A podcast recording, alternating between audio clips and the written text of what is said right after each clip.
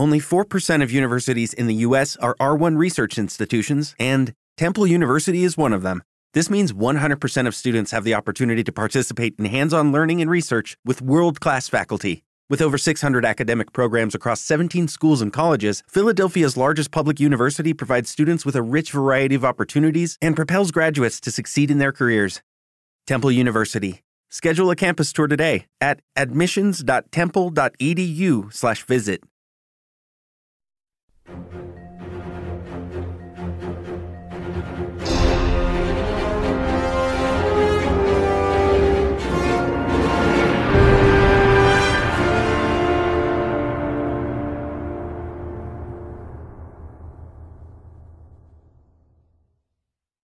Este es el contestador de reserva de cómics.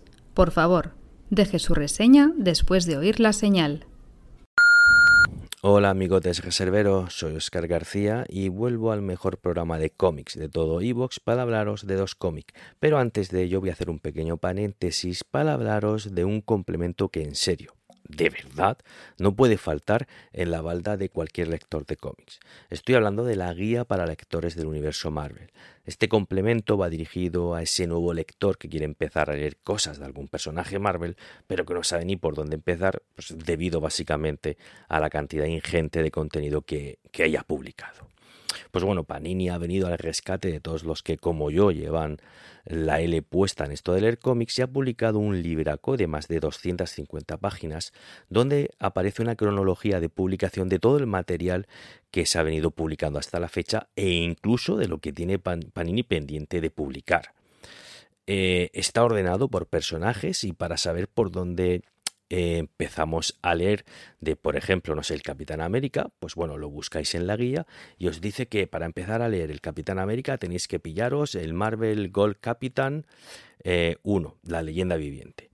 Y después de tenéis que seguir por el Marvel, el Marvel Gold, eh, Capitán América, volumen 2, y luego el volumen 3 de otra entrega, y luego tenéis que iros a otra serie que os va poniendo el nombre de las series y los volúmenes que tenéis que leeros y así.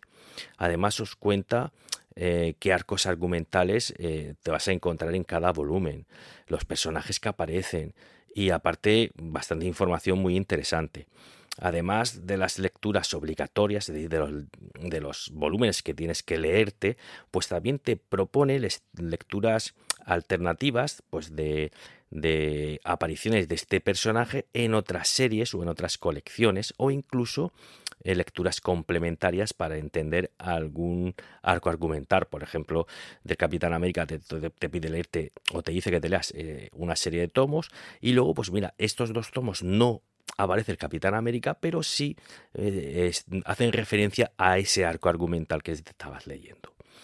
La verdad que eh, es una información súper interesante y para encontrar a nuestro superhéroe favorito pues no hay que volverse loco porque al final pues tiene un índice que nos muestra pues en qué página está. Está todo muy bien organizado y como os digo creo que es un, un buen complemento para los lectores que arrancan en esto de los cómics y que bueno no saben como digo mm, muy bien dónde empezar.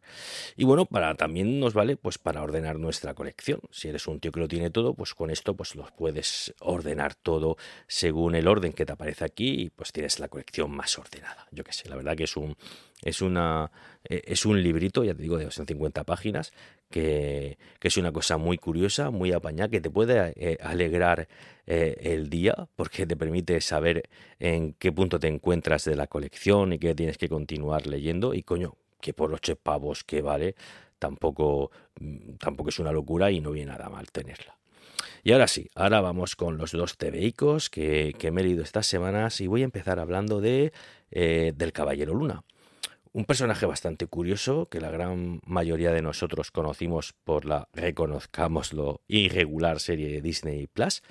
Y bueno, aunque también es de lo que viendo los ñordos que han venido estrenando este, en las series, la verdad que bastante bien o bastante curiosa les quedó la serie. Bueno, bueno, que me disperso. El Caballero Luna, que es que, como digo, que es un personaje que, que usándolo bien puede dar mucho juego porque como ya todo el mundo sabe, pues son cuatro personajes a la vez gracias a su trastorno este disociativo de personalidad. Y bueno, pues tienes al mercenario Mac Spector, al taxista Jake Locke, al Bruce Wayne de baratillo este que es Steve Grant y por último al misterioso señor Luna.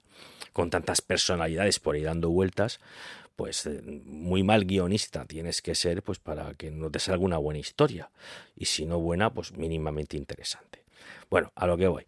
Que Marvel, eh, eh, que, es muy lista, pues ha cogido a este personaje y lo ha metido en la peculiar colección Negro, Blanco y Sangre. Para los que no sepáis qué es esta colección, os invito a que os vayáis a Reserva de Cómic del 28 de noviembre del 2021, donde ya hablamos de ella, pues, pero eh, bueno, ya hablamos de ella gracias a la aparición de Matanza en esta colección. Negro, Blanco y Sangre es una colección independiente donde Marvel coge una serie de guionistas y dibujantes y les da la libertad creativa, pues para que, bueno, para que puedan crear una historia del personaje con el diseño artístico que quieran y sin que estén atados, pues bueno, a las restricciones del canon o de la continuidad. Es una especie como de What If, pero sin ser un What If. A ver, que tampoco nos vamos locos, que no es que les dé libertad ilimitada para hacer lo que cada uno les salga del higo con el personaje, pero sí es verdad que, bueno, dejan a los artistas y autores pues coquetear con ideas que de otra manera no se harían en el canon normal. Lo único que tienen que seguir es una línea visual concreta, que en este caso, como ya todos sabéis, mm, viene dada por el título de la colección, es decir, los Todas las historias deben estar dibujadas en blanco y negro y el único color que debe aparecer es el rojo. A nivel argumental, al igual que os conté en su día con Matanza, no hay continuidad entre las historias que van dentro de esta colección. Cada grapa de la colección trata un tema distinto, así que preparaos a los que os animéis a comprarlo, a ver al Caballero Luna en todo tipo de situaciones e incluso marcos temporales distintos. Pues por poner un ejemplo, la primera de estas historias nos mandan a un futuro distópico donde el Caballero Luna anda en busca de, los de unos escarabajos mágicos que contienen los restos de la almaderra. Y en la segunda historia, por ejemplo, lo encontramos haciendo un curioso team-up con Spider-Man pues, patrullando la ciudad. Os adelanto que esta, la de Spider-Man y, el Caballero Luna, es mi historia preferida de, esta, de este tomo. Como digo, son 12 historias bastante variadas entre sí y bastante curiosas todas ellas y que vienen firmadas por autores de la talla de Hickman. O sea que la verdad que son aquí hay grandes tíos haciendo las historias. A nivel de dibujo, pues bueno, te encuentras con un buen puñado de estilos distintos, ya que cada historia está dibujada por un artista distinto. Y bueno, me parece que sí que son distintos, que ninguno de ellos repite. Y esto, como siempre, va a gusto al consumidor. A mí tanta mezcolanza de artistas, pues no me termina de hacer mucho tilín, ¿no? Me, termina sacando. Prefiero que sea un artista o varios artistas que intente mantener un estilo similar, pero oye, no deja de ser un, muestrario curioso de lo que te puedes encontrar dentro de la Casa de las Ideas. Un tomito que al igual que os dije en su día con el de Matanza, no es que vaya a ser un, indispensable en tu estantería o en tu colección, pero también es verdad que si no te hace nada tilín este mes, la verdad que es una opción muy curiosa y muy interesante para tener en casa. Y por último, pues os voy a hablar de un recopilatorio. Mucho había tardado yo en volver a hablar de recopilatorios. Eh, ahora os voy a hablar de una colección muy interesante para todos los que, como ya digo, están empezando a leer cómic. Y se trata de la colección o de la serie Biblioteca Marvel. Una nueva colección que recupera los las grandes series del universo Marvel desde su primer número y que se supone nos dará a conocer, pues, o dará a conocer a los nuevos lectores o a los lectores más ocasionales los orígenes de los personajes más famosos de Marvel. En este primer volumen, de los tres que se van a ir publicando cada mes, pues tiene como protagonista a los cuatro fantásticos y a través de sus 160 y pico páginas, pues vamos a disfrutar de los primeros cinco números que se editaron en 1961 y que además pues nos llegan con la misma o nos llegan en la misma forma que, que en su idea lo pensaron eh, Stan Lee y Jack Kirby, es decir, un tomo editado con el tamaño, el coloreado, el gramaje del papel, todo igual que se hizo en 1961. Incluso, fíjate, se han respetado y se han vuelto a publicar secciones como la de, las, la de cartas al editor. La verdad que es todo un detallazo. Además de estas cinco primeras grapas, el, tomo pues llega con muchos extras, como son reportajes, artículos, portadas e incluso unas curiosas sinopsis que el propio Stan Lee creó para presentar la primera historia de los Cuatro Fantásticos. Como digo, esta colección sacará tres números mensuales, o sea que yo me he leído el primero de los Cuatro Fantásticos, pero también podrás comprarte el segundo, que es el de Hulk, y el tercero, que es el de Thor que, como digo, comparten colección y que es lo mismo, es decir, una reedición de sus cinco primeras o seis primeras grapas que además se van a ir, se van a ir intercalando, por lo que el mes que viene volveremos a tener otros tres tomos que continuarán con las aventuras más importantes de estos personajes, es decir, de los Cuatro Fantásticos, de Hulk y de Thor, pero que también se van a ir uniendo otros personajes porque también he visto dentro de este de este primer volumen de los Cuatro Fantásticos, de esta mm, biblioteca Marvel, la portada de un volumen dedicado a Spider-Man. O sea que supongo que se irán introduciendo nuevos personajes a esta colección. Si el del Caballero Luna es verdad que es un cómic que es una mera curiosidad y que se puede bueno, pasar sin él, la verdad que esta colección sí que me parece algo, a ver, no es prescindible, pero sí algo a tener en cuenta para comprar, porque coño, te va a dar a conocer los orígenes de los personajes Marvel publicados como se hacían entonces, incluso con el tema este de la sección de las cartas a director, que, coño, que es una cosa muy curiosa que mola mucho leer como lo que comentaba la gente por aquella época. Yo qué sé, yo ya os digo, me parece que por 12 euros que cuesta estos volúmenes, es un precio muy popular que está al alcance de todo el mundo y que te llevas una publicación muy interesante para conocer los orígenes pues, de personajes muy famosos, como por ejemplo el de los Cuatro Fantásticos. Bueno, chavales, hasta aquí mi participación de la semana en, en este reserva de cómic. Un abrazo desde Murcia y nos vamos viendo por la reserva. Hola amigos de la reserva, pues nada, hoy traigo al contestador un TVO riquísimo que como siempre nos trae Panini, eh, que es pues nada más y nada menos que el primer ómnibus dedicado a X-Statics, eh, pues esta franquicia mutante que tal vez no sea de las más conocidas, pero que mm, posiblemente haya sido pues una de las más representativas de, principios de, siglo, ¿no? de principios de, los 2000. Y, debo decir que es una franquicia que no había tenido oportunidad de leer hasta, hasta este momento, eh, pero que es una de estas que, que siempre había tenido ganas de ponerme porque, bueno, se ha hablado mucho de ella, de cómo rompió las cosas, de, cómo mm, a partir de entonces, pues los, los mutantes pues se tomaron incluso de, otra manera, ¿no? Y bueno, y debo decir que después de leerlo, pues, eh, pues, se ha confirmado todo esto, ¿no? Es una lectura que, vamos, antes de decir nada de ella, que, todo el que quiera leer algo diferente, pues que, no se lo pierda y, coja este libro con toda la curiosidad con la que yo lo he cogido, ¿no? Eh, y bueno, y antes de, hablar como tal de, de estos ecstatics, yo creo que hay que poner un poquito en, contexto y este contexto yo creo que determina un poco también un poco mm, el, tono y por qué esto es tan, tan diferente. ¿no?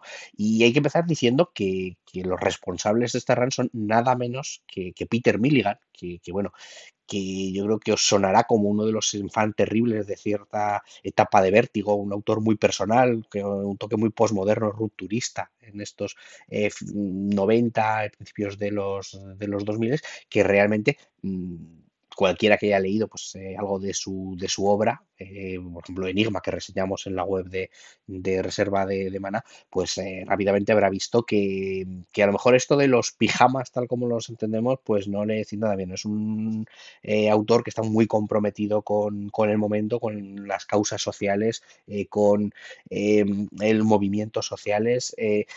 por ejemplo, pues es muy patente en toda su obra, pues cómo trata temas como la homosexualidad, que a lo mejor en el no estaba tratada eh, pues como, como, se debería tratar en, en, ese momento y que realmente cuando trabaja con superhéroes lo hace para mostrar un espejo de una aproximación a esa sociedad eh, en la que él está pues permanentemente pues dándonos su, visión ¿no? y bueno y acompañando a Milligan eh, pues están nada más y nada menos que Michael eh, y Laura Alred pues Michael al dibujo y Laura al, color que bueno que poco hay que decir de ellos no pues unos fuera de fuera de serie con un dominio de la línea y, de, y del dibujo color en el caso de, Laura que, vamos que son dignos de dignos de admirar no entonces pues como digo parecían pues eh, unos autores improbables para una franquicia mutante como es X-Force, porque no tenemos que olvidar que X-Force podría ser eh, pues lo más opuesto a estos autores. X-Force pues es esta serie que nació a principios de los 90 y que yo creo que define el noventerismo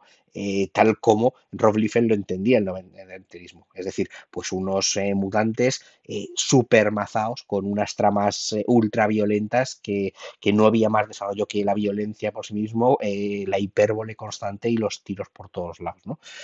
Entonces, claro, ¿cómo conjugas eh, pues las dos visiones? De hecho, cuando eh, Axel Alonso, que también venía de, Vértigo, pues propuso a Peter Milligan hacerse cargo de esta serie, claro, lo primero que dijo Milligan es, ni de coña me, encargo yo de esto, es que es lo más eh, antillo que, puede haber. Entonces, bueno, pues lo que comenzó con una rotunda negativa, pues acabó siendo un sí, pero un sí con condiciones. Y básicamente, bueno, con condición, con condición, vale, déjame hacer lo que me dé la gana me da igual la continuidad. Eh, no voy a preocuparme por todo lo que ha pasado con los mutantes, que anda que no han pasado cosas con los mutantes a lo largo de la historia. Eh, no quiero estar atado a nada del pasado, quiero hacer lo que me salga, o sea, lo que me dé la gana. ¿Vale?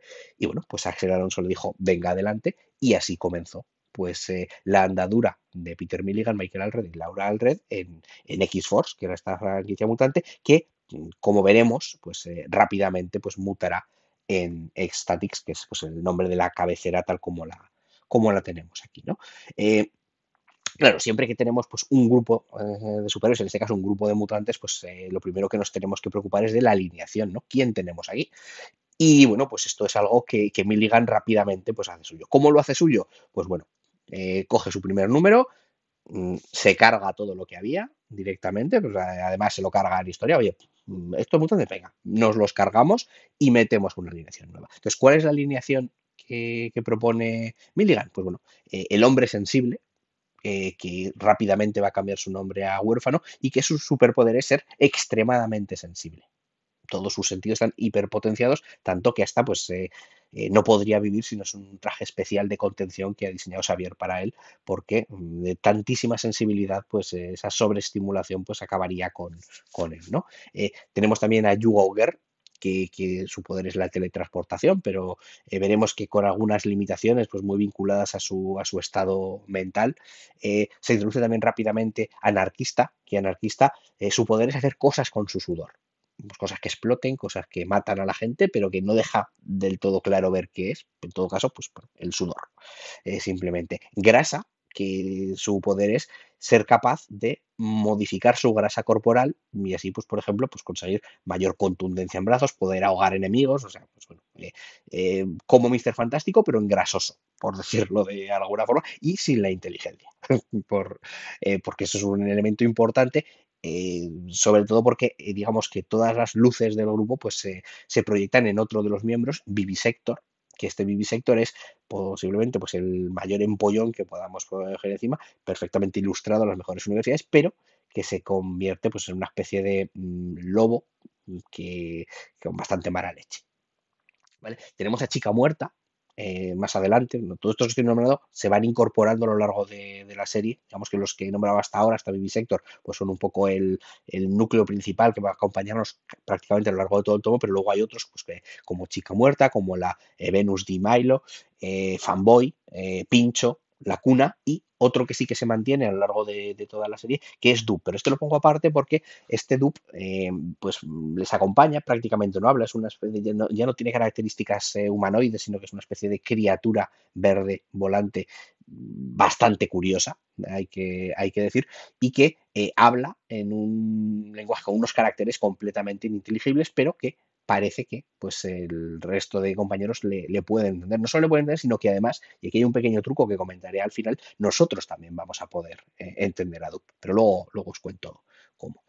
Y, bueno, pues con esta alineación, pues lo que nos encontramos ya, que es un poco donde está la es el planteamiento de, todo esto, ¿no? Eh, aquí, pues este grupo eh, pues X-Force al, principio, X-Statics eh, pues hacia, la parte, hacia la parte final del tomo, además mm, se explica perfectamente por qué tienen que dejar de ser X-Force y por qué tienen que convertirse en X-Statix. Incluso el origen del nombre pues tiene una, historia detrás que es, eh, yo creo que vale la pena ver. Pero lo que nos vamos a encontrar básicamente pues es un grupo completamente desestructurado, que no se aguantan entre ellos, que eh, están más preocupados eh, por quién es el líder, quién no lo es, este me cae bien, este no me cae bien, conspirando unos contra otros por conseguir una mayor popularidad o por conseguir tener mejores ventajas o directamente eh, ser más querido por el público, porque una de las obsesiones que, tiene este volumen de Statics es precisamente este. Este grupo de mutantes no es un grupo altruista que quiere salvar a la humanidad, como podrían ser pues, la, Patrulla X original o otros grupos que, ha habido en su momento, no. Este es un grupo que es puramente eh, una band boy. O sea, estos serían los Backstreet Boys con poderes cutres, pero los Backstreet Boys de, eh, del mundo mutante. Eh, estos viven por y para los medios, eh, viven permanentemente con cámaras, viven permanentemente mm, pendientes de su popularidad, de contratos publicitarios. tanto es así que, bueno, uno de los principales temas que, hay aquí detrás es pues cómo funciona todo este circo mediático. ¿no? Los mutantes ya han ido más allá de la aceptación o la repulsión entre los humanos. No, están ahí y son un circo no hay, no hay, más que, no hay más que esto. Tanto es así, por ejemplo, que el líder, o más que el líder, porque el líder es eh, huérfano, este, que comentaba antes, el líder de la formación, pero digamos, el que controla realmente al, al, grupo, digamos, el dueño del grupo, que además es literalmente su dueño, es Spike Freeman, que es un multimillonario que ha comprado la, licencia de, de X-Force y pues esta gente trabaja para él y él les dice tenéis que hacer esto porque eh, va a haber cámaras y vuestra popularidad os pide que salvéis ahora a un niño o que eh, acabéis con, eh, con estos presos fugados o lo que sea, ¿no? Buscando pues un, un rédito en eh, un rédito económico en, todo esto. Eh, ahí no deja de ser pues también una, una crítica con este Spike Freeman a estos multimillonarios de, la, de la era Internet, el pelotazo de Internet que en ese momento se, llevaba tanto que, parece que tiene el dinero por castigo y bueno, pues si ahora tenemos que comprar mutantes para mejorar eh, nuestra popularidad, pues lo, lo vamos a hacer, ¿no? También, como he comentado antes, la alineación va a ir cambiando. Esta alineación que va a ir cambiando, ¿cómo se eligen a los nuevos? Pues no es un superhéroe que se le veía su valía, no, aquí hay castings, eh, aquí eh, los superhéroes tienen agentes, pugnan por entrar o salir de, los grupos, eh, se escogen no porque sean mejores o peores, sino porque den mejor o peor ante la cámara. Y esto es algo que Milligan, pues, apoyado siempre en el dibujo de Alfred, pues hace estupendamente, ¿no? Mostrarnos, pues, bueno, esta sociedad tan podríamos decir casi carente de, cualquier valor en, la que lo único que importa es la, es la imagen. ¿no?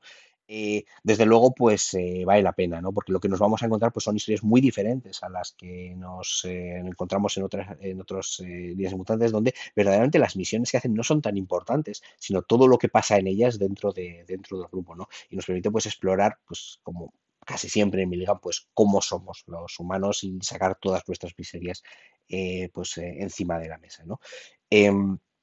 Y bueno, ya, he comentado además que el encargado del, dibujo, eh, con una línea fina increíble, un, detalle y apoyado, como digo, en el, en el color de sus mujeres, eh, Michael Alred, pero me gustaría destacar, eh, aunque solo sea casi por, por nostalgia y por el, la, emoción que casi le tengo a este dibujante, que hay un par de números que están dibujados por Darwin Cook, Sabemos pues, que muchas veces pues, cuando el dibujante titular no llegaba, pues se le daba la oportunidad a otro dibujante que, entre comillas, estaba empezando. ¿no? Y en este caso, pues Darwin Cook estaba dando sus primeros pasos en, Marvel, que había hecho ya alguna cosita en, DC, eh, pues estaba dando sus primeros pasos en, Marvel y, hay que recordar que, bueno, que su dibujo es, eh, es, increíble y además es perfectamente reconocible. ¿no? Tenemos eh, los números dibujados por él, nos tienen un, toque a esa Liga de la Justicia, la New Frontier que, que, que dibujó con ese toque tan cartoon, tan vivo que, tenía y que me parece una maravilla. Además, concretamente, el, número que,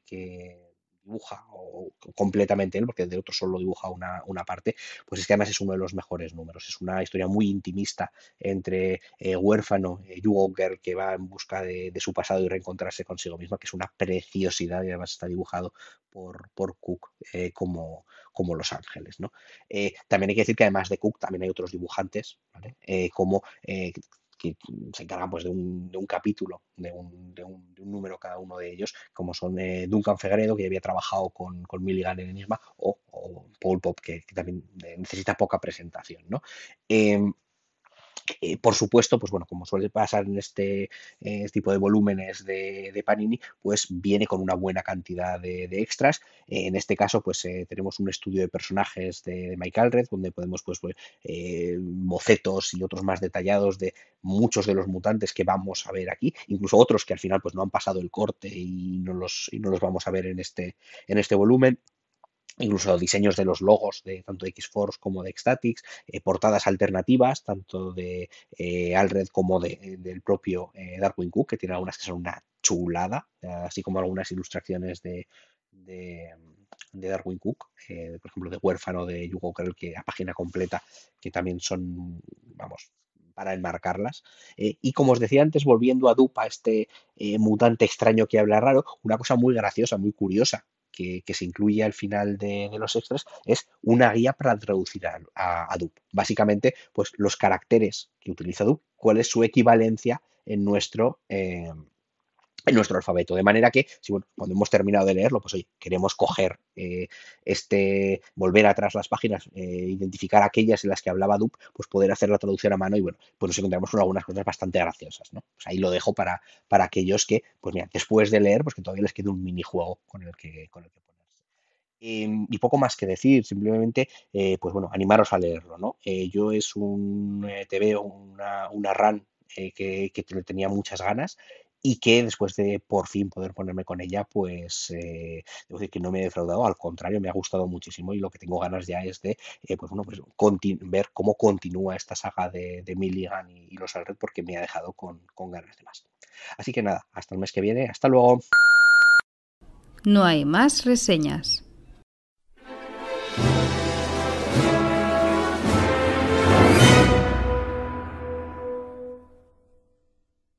Temple University is ranked among the top 50 public universities in the U.S. Through hands on learning opportunities and world class faculty, Temple students are prepared to soar in their careers. Schedule a campus tour today at admissions.temple.edu/slash visit.